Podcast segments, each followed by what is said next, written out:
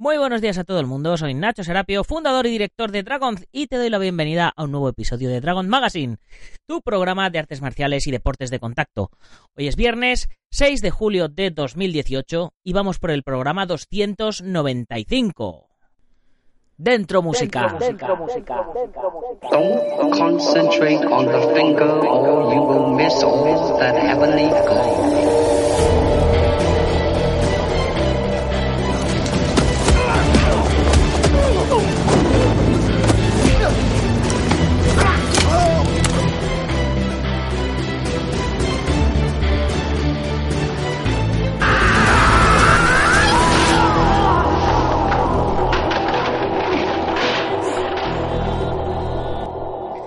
Y como todos los viernes, toca hablar de cine marcial. Y hoy vamos a hablar de cine marcial coreano. China siempre parece ser la cinematografía a la que la mente suele acudir cuando se habla de cine de artes marciales. Bruce Lee, Jackie Chan, Jet Li, Donnie Yen. Es algo lógico siendo cuatro los grandes estrellas del género. Pero todos sabemos que esto no es así. Todos los que sois tan frikis, como yo al menos. El cine de samuráis también es de artes marciales. Y si las propias artes se pueden encontrar en la mayor parte, por qué no decir en todos los países eh, orientales, tales como Corea del Sur, Vietnam, Tailandia, Malasia o Indonesia, es fácil pensar que sus respectivas cinematografías locales han mostrado tarde o temprano sus artes de combate. Es el caso de Corea del Sur, país donde han nacido sistemas como el taekwondo, el tangshodo o el hapkido, por citar los más conocidos, y su industria cinematográfica lleva ya bastantes años ofreciendo productos de muy alta calidad. En muchas pelis podemos ver combates de artes marciales, pero existen numerosas películas estrictamente de género. No solo han producido thrillers como Old Boy o Encontré al Diablo, por lo que en el programa de hoy vamos a repasar el cine de artes marciales de las dos Coreas, ya que tanto en el sur como en el norte se han atrevido a producir películas de diferentes calidades. Lo mejor es comenzar por el principio. Remitirnos a las primeras películas que se hicieron y poco a poco ir viendo su evolución, así como los estilos que nos han mostrado en la pantalla. Pero antes, dejarme dar la bienvenida a José Tomás Mascaraque, de Vétera, Valencia, que se nos unió ayer a la comunidad Drago. José o Tomás o José Tomás o como, bueno, ya me dirás cómo te gusta que te llamen. Ya tienes en tu email el vídeo personalizado de bienvenida que os hago a todos. Y hablando de la comunidad Dragon, hoy acabamos con la lección número 10 del curso de técnicas de codo del peleador profesional eh, Lenorduña. Un curso que a pesar de parecer muy sencillito, eh, ha gustado mucho. Y es que a veces lo más sencillo es lo que mejor funciona. ¿Y qué tenemos para la semana que viene? Pues la semana que viene comienza un nuevo curso en la comunidad sobre defensa personal con cinturón. Un magnífico curso que nos ha preparado el sensei José Marín, basado en las técnicas de manejo de Nagua y Kusarifundo del ninjitsu. La Nagua es la cuerda y el Kusarifundo es la cadena, las armas flexibles típicas del ninja, pero adaptado a la actualidad, para que podamos aprender a defendernos con nuestro propio cinturón de vestir, no con el del kimono. Bueno, sí, o con ambos, eh, como queráis. ¿Y qué tenéis que hacer para poder disfrutar de estos cursos? Pues apuntaros a la comunidad Dragon. Eh, acceso a una plataforma con casi 30 cursos, con más de 40 libros en PDF para descargar, con las 43 revistas eh, Dragon Magazine en versión digital y la de cada mes en papel enviada a vuestro domicilio, con una comunidad privada donde, donde podéis conocer a gente que comparte vuestra misma pasión y bueno, un montón de cosas, un montón de ventajas, 15% de descuento en, material, gastos de envío gratis, eh, la web, la revista, el podcast, bueno, un montonazo de material. ¿Y por qué precio? Por 10 euros al mes. Por 10 euros al mes podéis disfrutar del Netflix y el Amazon de las artes marciales para que podáis entrenar cuando queráis y donde queráis, simplemente teniendo un poquito de cobertura en el móvil y solucionado. Porque hay una plataforma de maestros, un cuadro de maestros y expertos que os van a ayudar en todos estos cursos para que podáis mejorar y aprender artes marciales sin estar atado a ningún estilo en concreto. Y lo que os digo, por 10 euros al mes, más de, de 400 videotutoriales. No sale ni a cero con un céntimo el vídeo. O sea, es que no sale ni a cero con un céntimo el vídeo. Y además tenéis la revista en papel. Bueno, ¿qué más os puedo decir? Estáis tardando en apuntaros. Pasaros por dragon.es y echarle un vistazo a todo lo que ofrecemos en la comunidad, ¿vale? Venga, pues ya, hecha la publicidad que hace económicamente sostenible todo esto, vamos con el contenido de hoy.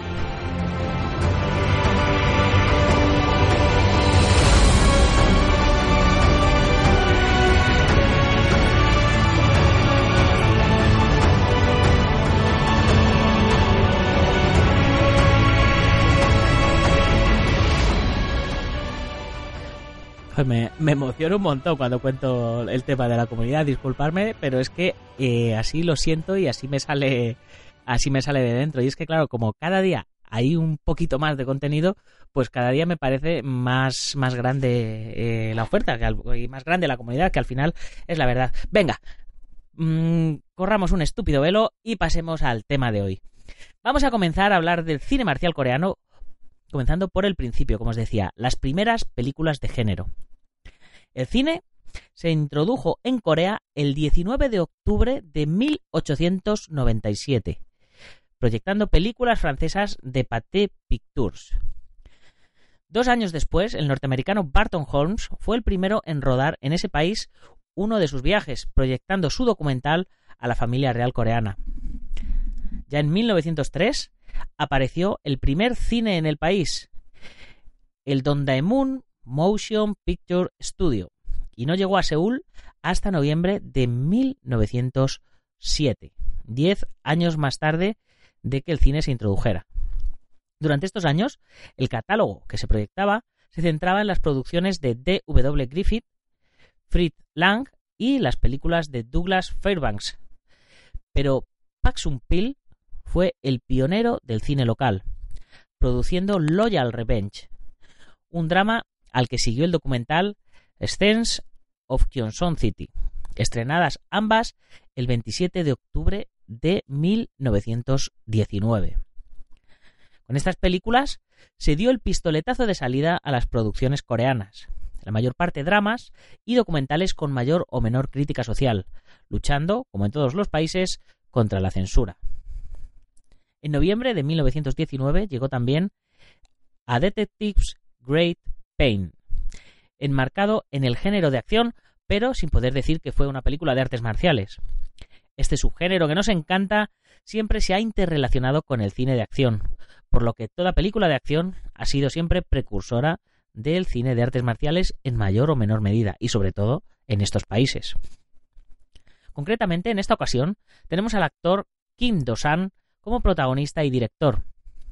Quizás con Douglas Fairbanks, la primera gran estrella del cine de acción mudo en mente, Dosan tuvo una carrera corta, con cuatro películas como director, cinco como actor y tres como guionista.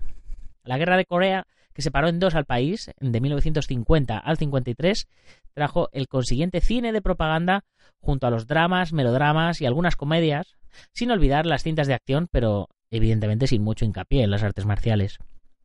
Esta división hace que tengamos que separar igualmente las cinematografías, ya que, aunque parezca mentira, Corea del Norte ha producido películas incluyendo de artes marciales.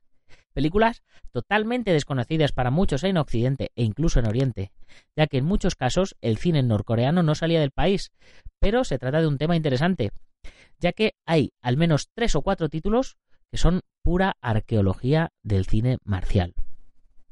Es evidente que este subgénero ha tenido siempre sus momentos de gloria, eras doradas que fluctúan de forma cíclica, donde un puñado de títulos se han convertido por derecho propio en clásicos indispensables, que son los que vamos a ir viendo de forma cronológica. También es evidente que existen muchos títulos menores dignos de mención que alimentan el cine marcial con pequeñas producciones sin estrellas, es decir, una serie B en la que es muy interesante sumergirse. Por lo que con este audioartículo de hoy, te animo a que profundices y una vez puestos los cimientos del origen del cine en Corea, abras esa puerta a diferentes propuestas de cine alejadas de los monjes Shaolin, de venganzas de época, de Bruce Lee o de Jackie Chan. Corea del Norte. Secuestrando y rodando. El director surcoreano Shin Sang-ok es una figura clave en el cine norcoreano debido a su secuestro. Conocido con el sobrenombre de El príncipe del cine coreano, fue secuestrado en 1978 junto a su mujer, Choi Eun-hee, durante una visita a Hong Kong y llevados a Corea del Norte por órdenes del supremo líder, Kim Jong-il, amante del cine y productor de la gran mayoría de películas, motivo que hacía que contase con el propio ejército para abastecerse de extras y de material para sus películas.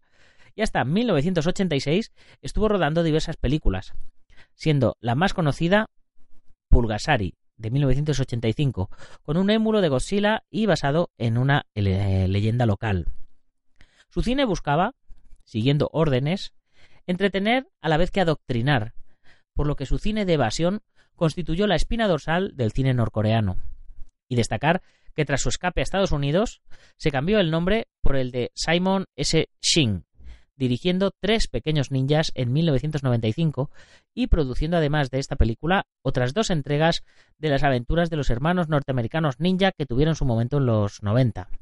Los tres ninjas contraatacan de 1994 y Tres ninjas en el parque de atracciones de 1998, con el mismísimo Hulk Hogan.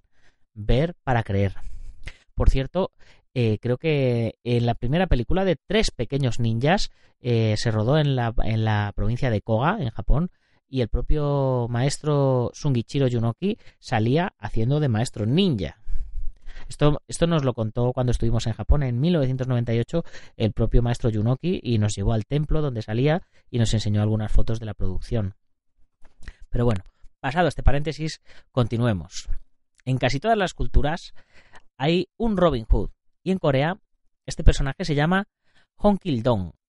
Y como es de prever, existen varias películas que adaptan su historia, como las dos producciones surcoreanas de 1967 y 1976, y la norcoreana de 1986, todas tituladas Hong Kil-dong. Aunque lo que nos interesa se llegó a estrenar como Jaguar Ninja. En los tres casos estamos ante cine de aventuras y fantasía, y en la norcoreana tenemos incluso ninjas. La mayor influencia de esta película, considerada una de las grandes clásicas, viene de Hong Kong, con algunos momentos similares como el entrenamiento a mano de un, excéntrico maestro y el uso de cables. En países como Hungría o Bulgaria se llegó a ver a finales de los 80, llegando a estrenarse en Corea del Sur en el año 2000.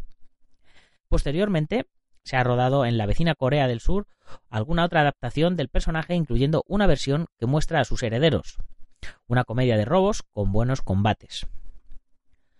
Otro título del mismo año es Order número 27, un cruce entre el cine bélico y el de Kung Fu con el toque de comedia slapstick al estilo de Jackie Chan. El título alude a la orden dada a un grupo de soldados en una misión suicida y nos ofrece todo tipo de acción, tanto balística como marcial, con el consabido elemento propagandístico, por supuesto.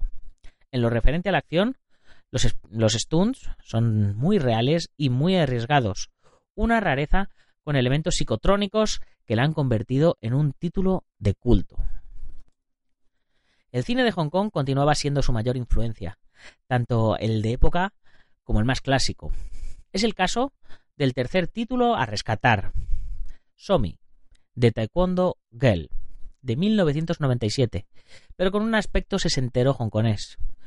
Una coproducción con Japón, que nos hace viajar al pasado, al reino de Koryo, precursora de Corea, entre el 918 y el 1392 después de Cristo, para conocer a una joven, Sami, en un drama del que saldrá cuando la acoja el maestro de taekwondo Dosa drama y artes marciales a partes iguales, que si bien resulta inferior que las dos películas arriba mencionadas, sí consigue acercarse para convertirse en la trilogía básica del cine de artes marciales norcoreano. Pero ahora vayamos a Corea del Sur y su estilo propio. Está claro que en los 60 y sobre todo en los 70, el cine de artes marciales que lideraba a nivel mundial era el de Hong Kong, sobre todo a raíz de la aparición de Bruce Lee.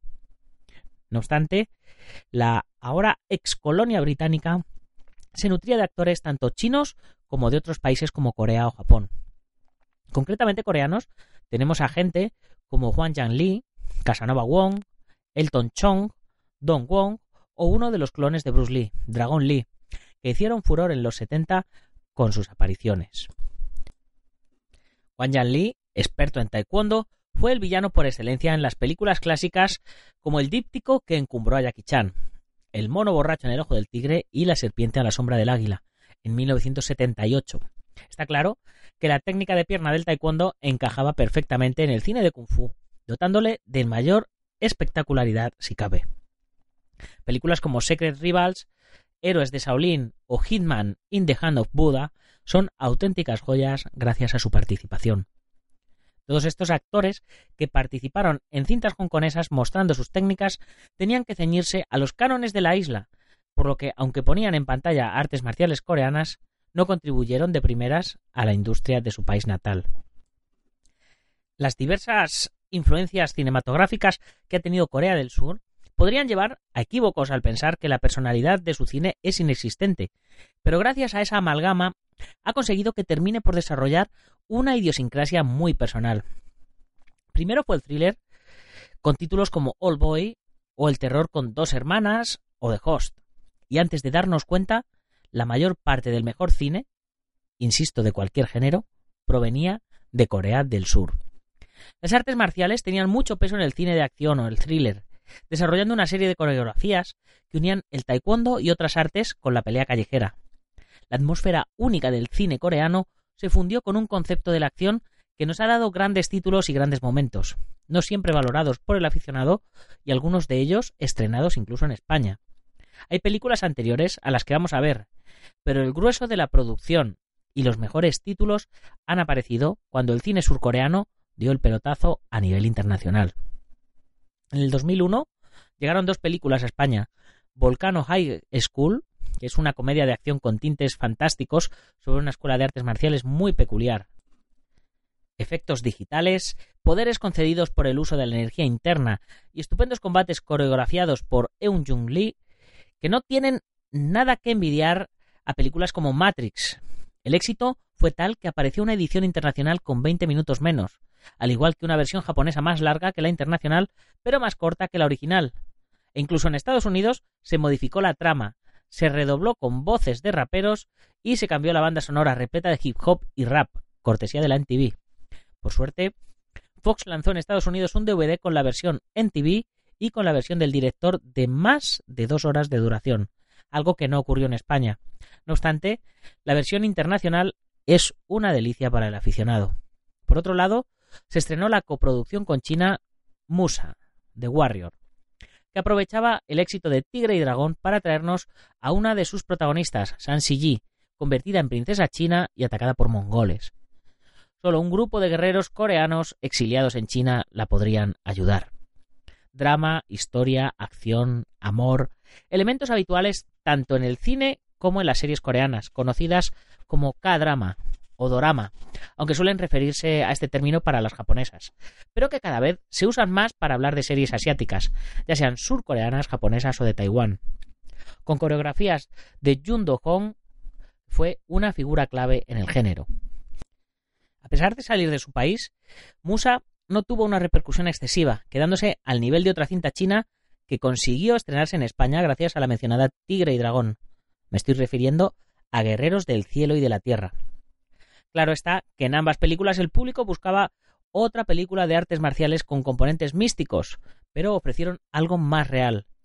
Algún que otro premio internacional, pero nada relevante.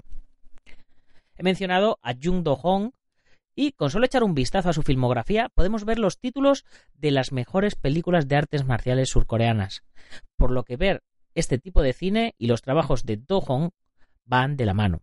Este experto en taekwondo llegó a viajar por el mundo enseñando artes marciales y representando a Corea del Sur.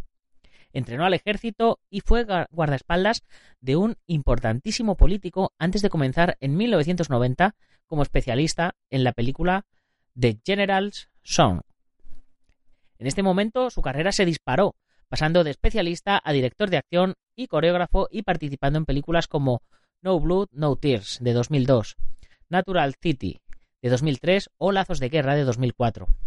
Aunque su puesta de largo, realmente llegaría con otra película, también estrenada en España en DVD, Arahan, una comedia de artes marciales sobre maestros místicos en la actualidad, donde se unió a Ryo Seung Wang por segunda vez tras No Blood No Tears como coreógrafo y como el villano.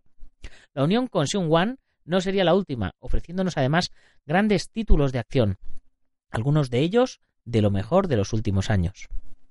En 2006 estrenó junto al director de una de las obras maestras surcoreanas, The City of Violence, una carta de amor del director al cine de artes marciales chino, pero sin olvidar sus raíces coreanas. Una historia que nos trajo además a Do Hong como coprotagonista, con el mismísimo Seung Wang, donde la muerte de un viejo amigo hará que el grupo, separado por los años, se vuelva a juntar para investigarlo, cosa que no será fácil cuando el asesino de su amigo se dedique a intentar matar a los dos investigadores. El despliegue marcial es impresionante, con coreografías largas y contundentes que incluyen peleas de varias tribus urbanas contra los protagonistas en medio de la calle o el asalto final al restaurante del villano lleno de puñetazos, patadas, saltos, cuchillos y demás. Dirigida con un gusto exquisito y con algunas de las mejores coreografías de los últimos años. Es sin duda todo un espectáculo imprescindible. El trabajo de Do Hong se puede apreciar en películas como Dachimawa Lee, de nuevo con Seung Won como director, o en Watchy, Cazador de Demonios, o en las películas norteamericanas Red 2 o G.I. Joe, La Venganza, tanto como director de acción y coreógrafo como doble de Lee Byung-hun. Sus últimos trabajos han estado centrados en la dirección de acción y en la coordinación de especialistas, deseando poderle ver como actor nuevamente. Claro, que en esta parcela le encontramos en otra película, de nuevo, por fin, estrenada en España, Fighter in the Wind, de 2004, adaptación del cómic sobre la vida de Choi Baedal, conocido como Mas Oyama, el fundador del estilo del karate Kyokushinkai. Do Hong interpreta aquí a un amigo del protagonista, dejando la acción a Yang Kil-jong y Lee Hong-pyo. Coreografías realistas, rozando lo fantástico en algunas ocasiones, pero sin duda otro despliegue magistral de artes marciales, diferente de otros biopics de Oyama, como los que hizo Chiba en Japón a finales de los 70. Estos títulos son esenciales en la cinematografía surcoreana, siendo The City of Violence y Fighter in the Wind títulos básicos e indispensables. Pero hay muchos más. Es evidente que citar todas las películas transformarían este podcast en, un mega podcast monográfico, por lo que a continuación vamos a ver algunos títulos recomendados en mayor o menor medida. Pero sobre todo ejemplos de lo que el cine coreano puede ofrecernos. El primero de ellos es Spin Kick de 2004, que nos trae una escuela de taekwondo llena de malos estudiantes que tendrán que ganar un campeonato, con combates realistas y cercanos a los de las propias competiciones, algo totalmente opuesto a Bichunmo del año 2000, otra película eh, al estilo de Tigre y Dragón, una historia de amor de época repleta de cables, drama, excelentes combates y con un vestuario a destacar. Posteriormente se hizo un K-drama adaptando la misma historia. Y en el año 2003 se pudo ver en las salas de cine españolas. The Kick, de 2011, es una coproducción con Tailandia dirigida a cuatro manos con el artífice de Ombak y que nos presenta a una familia experta en taekwondo enseñando en Bangkok, y mezclándose con unos mafiosos. En ella podemos ver además a Gilla Janin, la protagonista de Chocolate, que ya la tuvimos entrevistada en nuestras, en nuestras páginas, en la edición en papel de Dragon Magazine. En un despliegue espectacular con auténticos practicantes de taekwondo. Esta comedia de acción no consiguió el éxito esperado, aunque para el aficionado es un título a reivindicar, como la comedia Mr. Kim contra Mr. Kim contra Mr. Kim de 2007, donde tres maestros de artes marciales con el mismo nombre lucharán por el amor de una mujer. Más cercana a la comedia que a la acción, pero que contiene algunos buenos momentos marciales. Y podríamos seguir y seguir y seguir. Pero voy a citar algunos títulos recomendables como En el espíritu de Bruce Lee de 2004, un drama estudiantil con Bruce Lee como influencia del protagonista, o Sword in the Moon de 2003, una película épica con combates de espada, también La espada sin sombra de 2005, que bebe del chino. The Duelist de 2005, una poética película con coreografías magistrales. El hombre sin pasado de 2011, un thriller que aúna las artes marciales con un estilo callejero. First of Legend de 2013, con competiciones de MMA de fondo, o Big Match de 2014, con un luchador de MMA metido a fugitivo. Y así podemos seguir y seguir y seguir. Lo mostrado aquí, en este programa de hoy, es solo la punta del iceberg, del iceberg. No he entrado a hablar de los K-dramas, donde las artes marciales también tienen su hueco, ya que estamos ante una cinematografía que suele usar las artes marciales en sus secuencias de acción, tal y como podemos ver en The Berlin File o en recientes producciones como Memories of the Sword.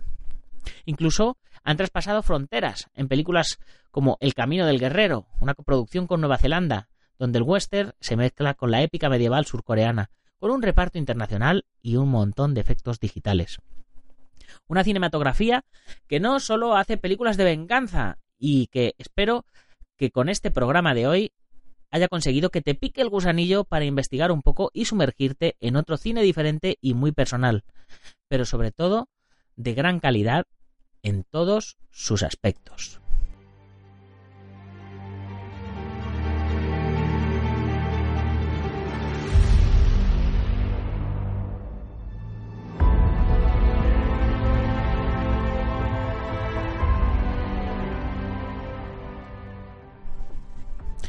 Bueno, y con esto nos vamos despidiendo ya por este programa de hoy, por esta semana. Os recuerdo que hoy estamos en el programa número 295, lo que significa que el próximo viernes será programa número 300. No sé si se me va a ocurrir hacer algún programa especial de alguna manera, porque es que a este ritmo que llevamos ya nos ponemos en el 400 y en el 500 y en el 600, en fin, que esto es una locura de, programas. Entonces, eh, claro, lo que os digo, no sé si se me va a ocurrir hacer algo, no sé si haré algún sorteo, algún regalito, alguna fiesta, algún programa especial o simplemente continuaré con el programa 300 y listo. Así que quedo a vuestra disposición. Si se os ocurre algo, si os apetece algo, eh, si me dais alguna idea, ya sabéis que estoy abierto a posibilidades, porque este programa sin vosotros no sería nada, sería un loco hablándole al micrófono todos los días de la semana, de lunes a viernes. Sería un friki más de las artes marciales sin amigos, de estos que están todo el día flipando solos. Bueno, así somos unos cuantos más los que flipamos. Que sepáis, chicos, que no estáis solos.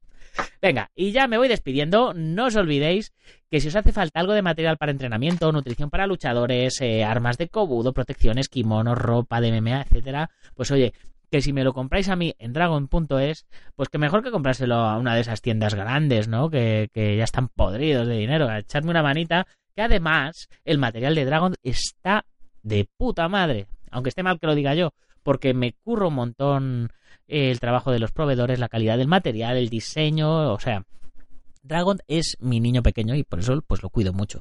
Ya sabes además que si eres miembro de la comunidad Dragon, además tienes un descuento exclusivo del 15%, los gastos de envío gratis, la revista Dragon Magazine en digital y en papel enviada mensualmente a tu domicilio. ¿Qué más se puede pedir? Si es que no se puede pedir más, que vaya a tu casa y, y me ponga a entrenar contigo. Creo que ya tenemos suficiente con que te susurre un poquito al oído todos los días. En fin, y ya sabes, además, si tienes una empresa de cualquier cosa, eh, ya sabes que te puedes convertir en uno de nuestros patrocinadores, porque oye, los artistas marciales compramos pan, vestimos ropa, llevamos relojes, conducimos, vamos a la discoteca, tomamos algo, bueno, ya sabes, o sea, somos personas humanas que consumimos de todo, o sea, que no hace falta que tu negocio esté directamente relacionado con las artes marciales que nos vale cualquier tipo de patrocinio, ¿vale?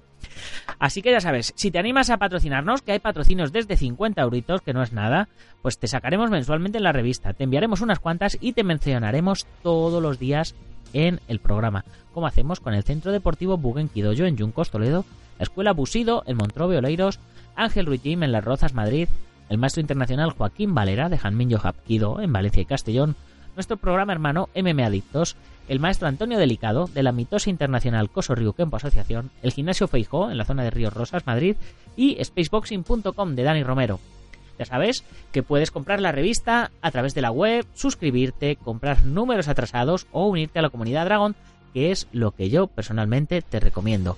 Ya sabes que te incluye la revista en papel, en digital, los cursos online, los descuentos, eh, la pertenencia a la comunidad en, en nuestros grupos privados, y un montón de cosas más. Y para terminar, recordaros que si os ha gustado el programa, lo compartáis con vuestros amigos y si no, con vuestros enemigos. Muchas gracias por vuestras valoraciones de 5 estrellas en iTunes, los likes en iVoox, vuestros comentarios y por estar ahí en general. Ya sabes, y si eres de los que nos oyes en Sport Direct Radio, en la 94.3 de la FM, en Málaga y toda la Costa del Sol, que corra la voz, que todos los días tenéis un programa de radio de artes marciales y deportes de contacto en vuestra emisora deportiva favorita.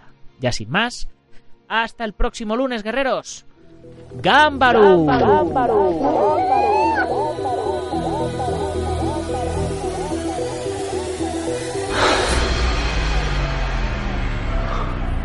Ya sé Kung Fu.